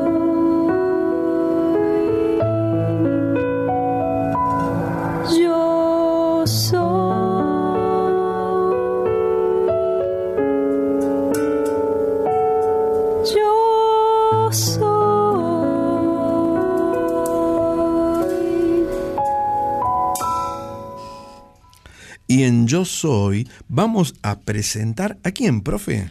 al cantautor español Rafa Pons, que no solamente visita esta noche en la Tierra, sino que lo va a hacer de la mano del Lick Barone, que tuvo la oportunidad de estar con él. El gran Rafa, ¿eh? ahí va lo que hablamos, escuche. Buenas noches, Graciela y Eduardo. Soy Rafa Pons. Encantado de estar con vosotros. ¿Cómo estáis? Hola Rafa, bienvenido, bienvenida, bienvenido a tu segunda patria, ¿no? Porque Argentina es como tu segunda patria. Y sí, ya soy, ya soy hijo adoptivo. Incluso desde hace un par de años he aprendido a hacer asados, con lo cual ya soy muy, muy, muy, muy hijo adoptivo, sí. O sea que llevas adelante todos los ritos eh, porteños, podríamos decir. Te gusta el dulce de leche, haces el asado, tomás mate también. Soy más de, de los gustos adquiridos, soy más de Fernet que de mate. Pero, pero, pero sí, digamos que me, me pongo a discutir de fútbol con los taxistas y tal. Tengo ya, he encontrado, he encontrado cómo, cómo integrarme acá. Rafa, querido, ¿qué, ¿qué es ser un cantautor? Porque es un cartelito bastante raro que a veces a uno le cuelgan, ¿no? ¿Qué es ser un cantautor? Bueno, yo, yo, he, he sufrido que, que mucha gente tiene como una relación conflictiva con la palabra yo me he reconciliado con el término porque al final creo que define, define bien lo que hago. Al final eh, yo canto mis propias canciones y yo creo que los cantautores siempre se les asocia a cierta importancia en los textos y yo soy consciente que si me dedico a la música es porque la gente sobre todo valora mi manera de escribir y bueno, también es, un, es, un, es una etiqueta que te permite presentarte en muchos formatos sin problema. Yo puedo tocar con banda, con muchos músicos, hacer conciertos de pop rock, pero también puedo defender guitarra voz y la gente lo, lo disfruta igualmente. O sea que, al final eh, no, no, no, quiero serle, no quiero traicionar a la palabra. Eh, generalmente a un músico, a un artista, se le pregunta cuáles han sido sus influencias musicales, pero en tu caso, ávida cuenta de, la hermosa poesía que te surge de, tu pluma, yo te preguntaría cuál, cuáles han sido tus influencias literarias. A mí me gusta mucho, me gusta mucho es que la literatura, me gusta mucho leer. Te diría que, que no, soy un, gran lector de poesía, soy más, más un lector de novela y te señalaría como autores míos que me gusten más eh, Delibes, quizá, en España. Eh, te diría que me lo he leído creo que casi todo y que me encanta por la simpleza cuando escribe. Y así un poco más quizá contemporáneo, pues eh, te diría John Irving y Jonathan Franzen, como los dos escritores que, que, cuando sacan cualquier cosa siempre corro a comprar su novela. Me llamó la atención el título de tu nuevo álbum, Joven. ¿A qué refiere? Bueno, eh, yo salió el disco justo cuando yo cumplía 45 años y el año pasado en una gira la novia de un amigo me dijo, Rafa, veo muy valiente que digas en el escenario que tienes 44 años. Y me hizo como gracia, porque parecía que fuera como si tuviera una enfermedad o algún tipo de, historia. Y creo que, creo que vivimos un momento en el que, en el que mi generación, eh, incluso gente más joven o gente más mayor, es decir, de los 30 a los 50, detecto cierto pánico por quedarse fuera de las tendencias, de los cambios que haya en la sociedad, musicales, de cultura o de lo que sea. Y noto un terror eh, contra el que me gusta protestar y, y, y reflexionar, ¿no? Además, la música en estos tiempos ha empujado enormemente las fronteras de la edad. Ahí tenemos a los Rolling Stones, a Paul McCartney, incluso a Miguel Ríos, ¿no? Sí, por un lado eso, pero por otro lado, yo creo que en los últimos 10 años la música mainstream ha cambiado eh, y con un lenguaje que, que, que, es nuevo y que me parece súper respetable y pues yo que sé, el trap, el reggaetón y demás, y eso se ha convertido en una tendencia y gente de mi generación a veces le cuesta más entenderlo y es a veces hasta ridículo también ver a gente eh, ponderando sobre, o sea, gente de 50 intentando explicar qué es el trap que hacen chavales de 18, ¿no? O sea, yo creo que, que, que a veces eh, es una especie de terror y el culto, a la, el culto al cuerpo, a la juventud y demás. Y por otro lado, lo que dices tú, por otro lado, al final la, edad siempre también es un estado mental. Yo conozco a gente de 20 años súper vieja y a gente de 80 que, que, que es súper joven. Entonces, bueno, todo eso eh, que siempre ha funcionado, creo que ahora está eh, con las redes sociales, que es todo más inmediato y el culto a la belleza, papá, papá, pa, pa, pues creo que era, era interesante reflexionar sobre eso. ¿eh? Ahora sí te vamos a, a preguntar, nos va a encantar escuchar cómo empieza tu romance con la Argentina. Bueno, yo siempre he sido, eh, siempre ha sido una, un, una cultura la Argentina que, que, que, yo he mamado en casa. Mi padre es un fanático del tango, eh, a mí me encantaba el cine argentino, yo recuerdo todas las películas de David Starain, por ejemplo, verlas en mi casa o irnos al cine a ver un lugar en el mundo, yo ya de pequeño. Y, y luego después, pues vine a Argentina ya en el 2010 la primera vez con, con Marwan, un amigo cantautor. Sí, claro. eh, hicimos una gira por, por, acá y en esa gira eh, ya conocí a la que luego fue mi mujer y encima tuvimos un hijo juntos, tenemos un hijo juntos que, que es argentino y español, con lo cual pues ya todos los vínculos se han quedado súper, súper atados. La música actual que está sonando en las radios, en los pubs, en los clubs, en los estadios, ¿Sentís que te representa o te sentís como lejos de ella? No, no me representa y está bien que no me represente porque, porque es, es- es otra la tendencia y no está mal. Sí que es verdad que, que me interesa y hay cosas que me gustan. Hay cosas que me gustan, hay cosas que no me gustan nada y hay cosas que no entiendo. Y creo que esa es la proporción lógica, sí. Ese 35% de cosas que me gustan, 35 que no y otro 30 que seguramente no está ni bien ni mal, sino que yo generacionalmente no lo entiendo. ¿no?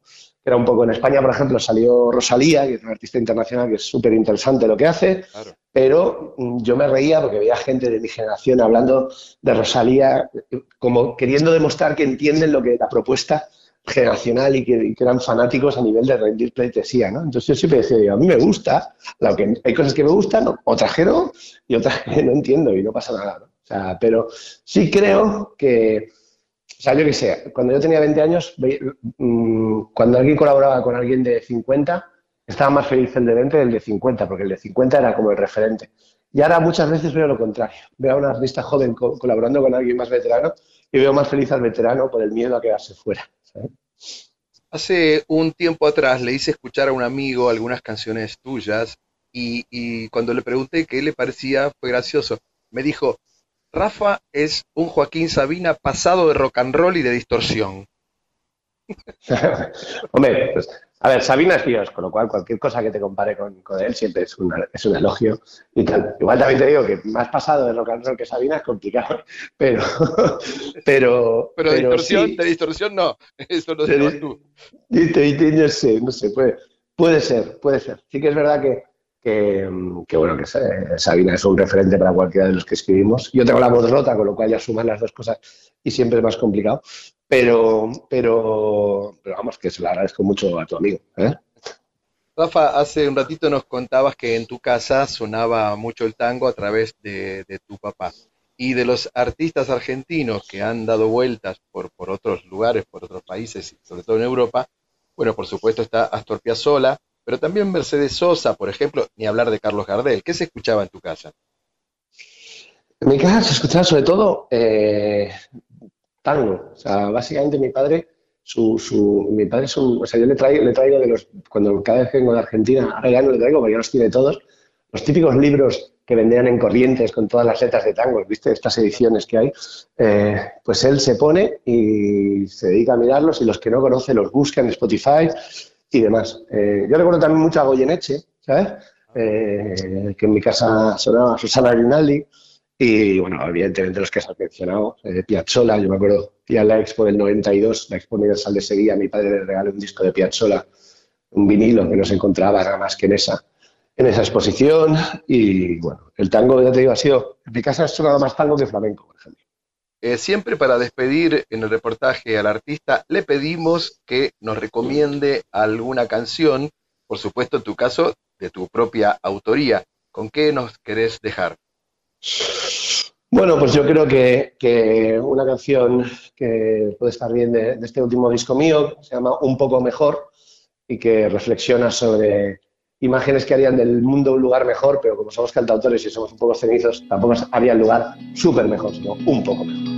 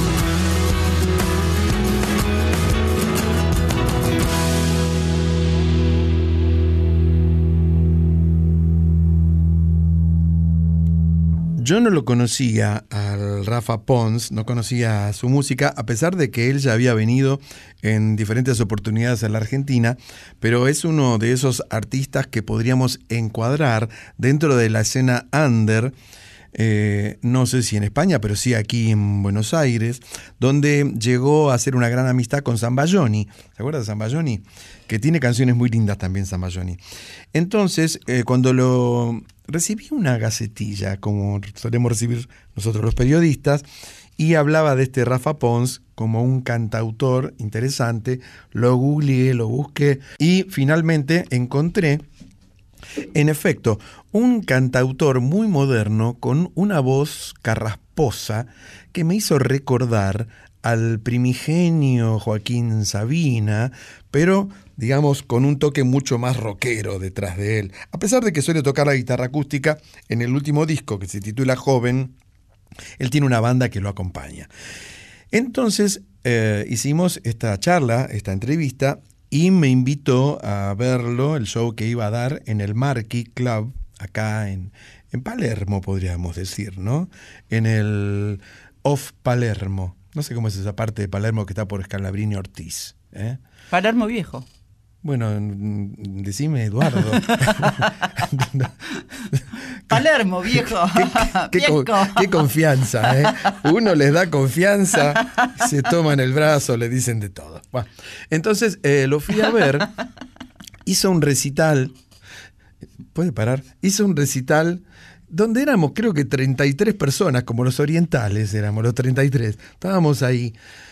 Hizo creo que uno de los recitales más divertidos, más interesantes eh, y más estimulantes que he visto en los últimos años, y usted sabe que he visto muchos, ¿no? Pero ahí estaba el Rafa Pons con su guitarra acústica, después fue acompañado por un pianista y finalmente apareció Zambayoni, unas canciones preciosas, unas letras que sin llegar a ser, por supuesto, letras de, protesta ni nada, tienen cierta eh, similitud con aquel primer Sabina, como dije, y hablan de cuestiones que muchas veces tienen que ver con el amor, con las parejas, pero también tiene que ver con el lugar donde uno habita. Absolutamente recomendable el Rafa Pons. Eh, googleenlo, del verbo googlear, yo googleo, tú googleas, Die- Diego también googlea, todos googleamos. ¿eh? Googleenlo y disfruten de la música de un tipo que realmente está de vuelta de muchas cosas. Un poco mejor es la canción que escuchábamos, que incluyó en su último disco, Joven, como decías vos, varones, que se llama. Y es una canción también esperanzadora.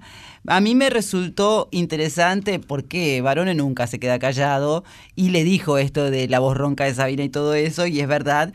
Él se define como hijo adoptivo de nuestro país y nos acaba de confesar que sabe hacer asado, que prefiere el Fernet al mate y que suele discutir de fútbol con los taxistas.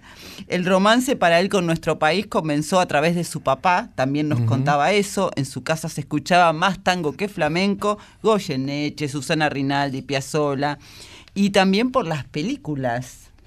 Claro, porque en una época las películas argentinas, sobre todo en los años 70, hubo un intercambio fílmico entre España, aquellas películas de... eh, nunca voy a recordar el, el nombre de este actor calvo, bajito.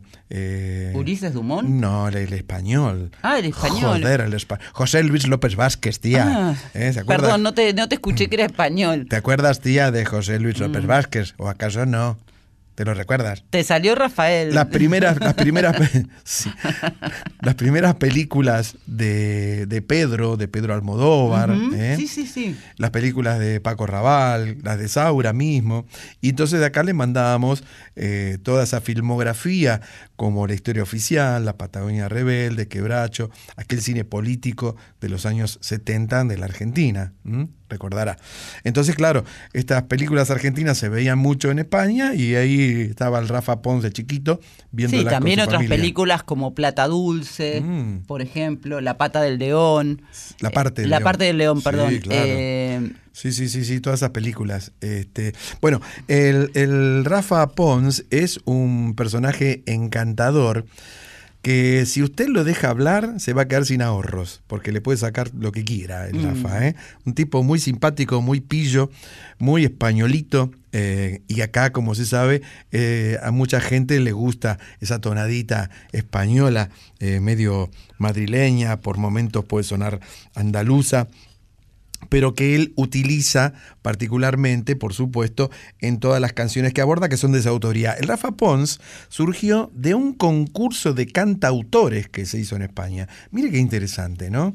El cantautor es una figura que tanto en España como en Italia y como en Francia, en los años 50 y 60, era moneda corriente.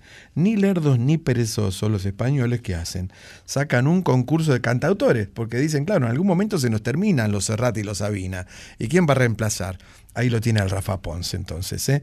que vino por primera vez a nuestro país en el año 2010 y desde entonces dice que el romance sigue creciendo. Varone, eh, omitimos hablar, vamos a cambiar de tema, de algo muy importante, Ajá, dígame. Que tiene que ver con el arbolito de Navidad. Sí. ¿Lo hemos armado el viernes pasado o no lo hemos armado? Ah, no, yo tengo una historia eh, terrorífica con el árbol de Navidad, le diría. ¿eh? ¿Te pegó? ¿Se te cayó en la cabeza y te hizo un chichón? Terrorífica. Eh, ¿Cómo se llama? ¿Son las borlas? Las de- Sí. O bolas. Las bolas. Las bolas del árbol de Navidad. Este, yo lo tuve armado hace unos años, lo tuve, lo armé un ¿qué era? El 8 de El diciembre. 8 de diciembre, exactamente. El 8 de diciembre, de, póngale, del año este, 2015, lo armé y lo desarmé en el año 2021. Te tomaste tu tiempo. Y quedó ahí. El, el arbolito crecía, claro. Crecía, se hizo un bosque, ¿no? Y la gente que venía a casa, por ahí venían alguien, venía alguien en junio en agosto, decía, ¿qué es esto? Digo, como mi árbol de Navidad. Ya se le habían quemado las luces, las bolas estaban por el piso, como suele suceder, el algodón se había derretido y ya to- todo eso. Pero a mí me parecía que era lindo tener un arbolito. Hasta que alguien me explicó que desde lo psicoanalítico, en aquel Uh. momento, no me convenía tener ese arbolito todo el tiempo ahí en el Y no, de todo la el casa. tiempo no. Porque por otra parte es un momento y es una tradición, se arma el 8 de diciembre, se desarma el 6 de enero. ¿Y usted? Yo bien, ¿y vos? No, digo que yo tuve que cambiar mi costumbre. Yo tenía un árbol inmenso. Siempre había soñado con tener un árbol muy grande. En mi casa de Florida, donde me crié, teníamos un pino que armábamos hasta que en una tormenta el pino se nos vino arriba de nuestra cabeza. No de la cabeza, pero sí en parte de la casa. La cuestión es que, mm, como tengo un gato, Astor, Ajá. y a Astor le gustan las bolas de los arbolitos de Navidad Qué susto. y morder también eh, las plantas y habrá pensado que esto podía ser una algo, eso es lo que yo supuse. Sí. Armé uno muy chiquito. Que dejó Gaby eh, cuando se fue a vivir a Europa. Sí. Muy chiquito, muy lindo. Y después puse un Papá Noel gigante que tengo. Cositas. No, no gigante de... Es un Papá Noel como de peluche con las patas para que lo apoyas arriba de un Mm. mueble porque por Astor tiene que estar... Astor es mi gato, todo en las alturas. Papá Noel, ese invento de Coca-Cola. Yo, antes de, de despedirnos, que ya se nos está haciendo el tiempo, le quiero decir una sola cosa. Yo tuve un solo, un solo pino de Navidad, uno solo. Y le Ajá. decíamos Pino Solanas. Nos despedimos hasta la próxima semana, querida profesora. Pero escúchame una cosa, varones, ¿cómo nos vamos a despedir sin antes? Ay, voy a decir, él antes, como o sea, hay un había una aplicación que vos podías llamar Métale, a Papá Noel métale, métale que Diego y me está apuntando. decirle y decirle que, que te llamara, Ah, vos sí. hacías eso con tus hijos. Sí, claro, claro. Bueno, nos despedimos hasta la Ahora próxima sí. noche en la Tierra y agradecemos por la compañía a Quique Pesó en la presentación artística. Ana Cecilia Pujals con X de México. Luis Siembroski en la preguntita A y un poco en Luz Cámara Acción. En Yo Soy el Rafa Pons y nuestro especial Ramón Ayala. Seguimos comunicados siempre a través de nuestras redes sociales toda la semana en el Instagram, arroba una noche en la tierra FM 98.7. Y en el Facebook Una Noche en la Tierra. Agradecemos a nuestros compañeros Diego, el mago Rosato y José Luis de Dios en la puesta en el aire. Mónica Lisi en la operación técnica, Darío Vázquez, que es quien sube los podcasts a la web de La Folclórica, y a Violeta Epifanio, la Chuchi, que siempre sube nuestras secciones a la web de la radio. Muchas gracias por acompañarnos. Nos volvemos a encontrar en la medianoche del próximo lunes, ya madrugada el martes y palpitando las fiestas navideñas, varones. Absolutamente, vaya comprándome algún regalito. Nos volvemos a encontrar entonces, como usted dijo, y nos vamos cantando. Quimei Neuquén por Tijuana no responde con Flavio Casanova. Chao, profe, buena semana. Bonita por a vos también la semana.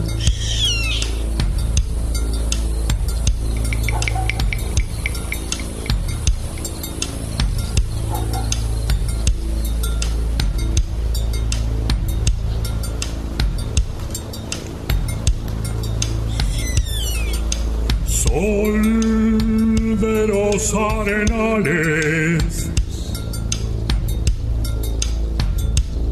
regada en sangre de un bravo saihueque. Grito que está volviendo en su desbocado otro pehuenche.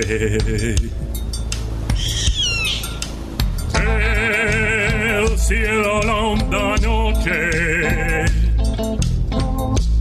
Se oye del viento la serenata. Tu voz la luna prende en la negra cima de mi araucana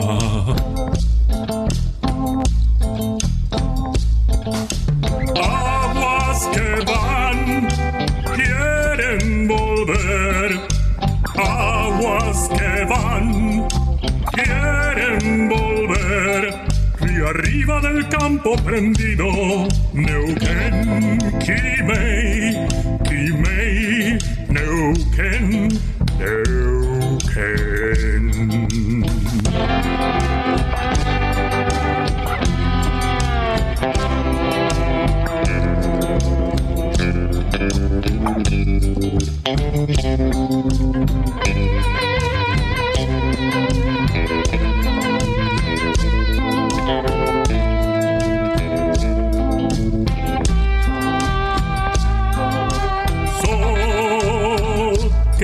está gastando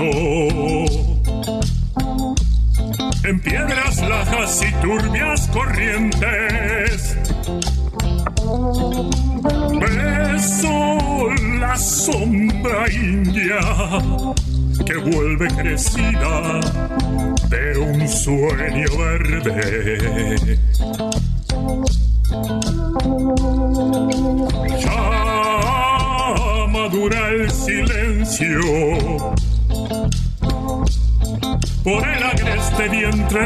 Tus bardas. Quieren rayen dormirse, tiemblan sus entrañas enamorada.